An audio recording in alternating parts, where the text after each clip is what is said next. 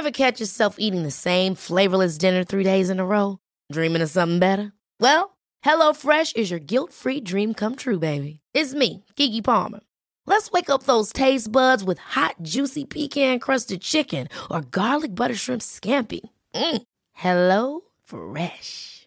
Stop dreaming of all the delicious possibilities and dig in at HelloFresh.com. Let's get this dinner party started.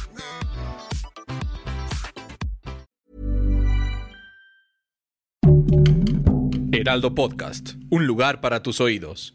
Hoy, en primera plana, corrupción. Una investigación de la Secretaría de Economía destapó un fraude millonario. Esto fue lo que se encontró. Esto es Primera Plana de El Heraldo de México. La Secretaría de Economía realizó una investigación interna que está en posesión del Heraldo de México, donde se revisaron las 24 nóminas de empleados y al comparar la información destapó un fraude millonario, pues se descubrió que existe una nómina fantasma en las que se han pagado sueldos a más de 5.000 personas que no están inscritos en la dependencia de gobierno. En una nómina fantasma se inscriben empleados que no trabajan en la empresa con datos personales falsos, para desviar los pagos y robar dinero de las compañías. La investigación reveló que entre 2019 y 2020 se desembolsaron más de 9 millones de pesos injustificadamente, mientras que en las nóminas ordinarias de la dependencia solo se reportaron pagos de 4 millones de pesos. Además, se detectaron 800 mil pesos de otros pagos que no han sido justificados, aunque la directora de Recursos Humanos de la Secretaría de Economía, Miriam Zaragoza, dijo que fueron pagos de pensiones alimenticias, pero no hay evidencia al respecto. Con información de Paris Salazar. Si te gusta Primera Plana, no olvides seguir nuestro podcast en Spotify para estar al día de las noticias más importantes.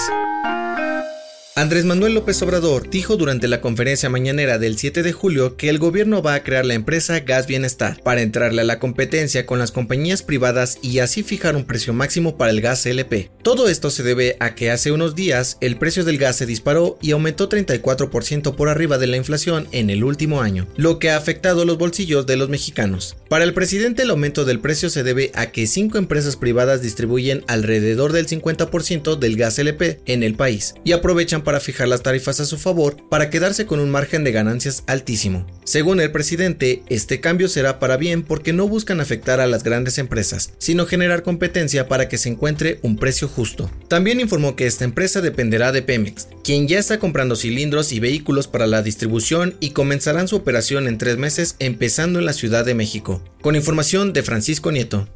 En otras noticias, la Secretaría del Bienestar hizo oficial que la edad para recibir la pensión de adultos mayores baja a 65 años. Esto entrará en vigor a partir de este año y aumentará la cantidad de dinero recibido de 2.500 pesos a 3.100 bimestrales. En noticias internacionales, el cuerpo de policías de Miami identificó a 10 víctimas más entre los escombros del edificio colapsado el pasado 24 de junio. Suman 46 personas fallecidas y más de 100 desaparecidas. Y en los deportes, Inglaterra venció 2 por 1 a Dinamarca en las semifinales de la Eurocopa y enfrentarán a Italia en la gran final el próximo domingo en el estadio de Wembley en Londres. ¿Quién crees que será el campeón?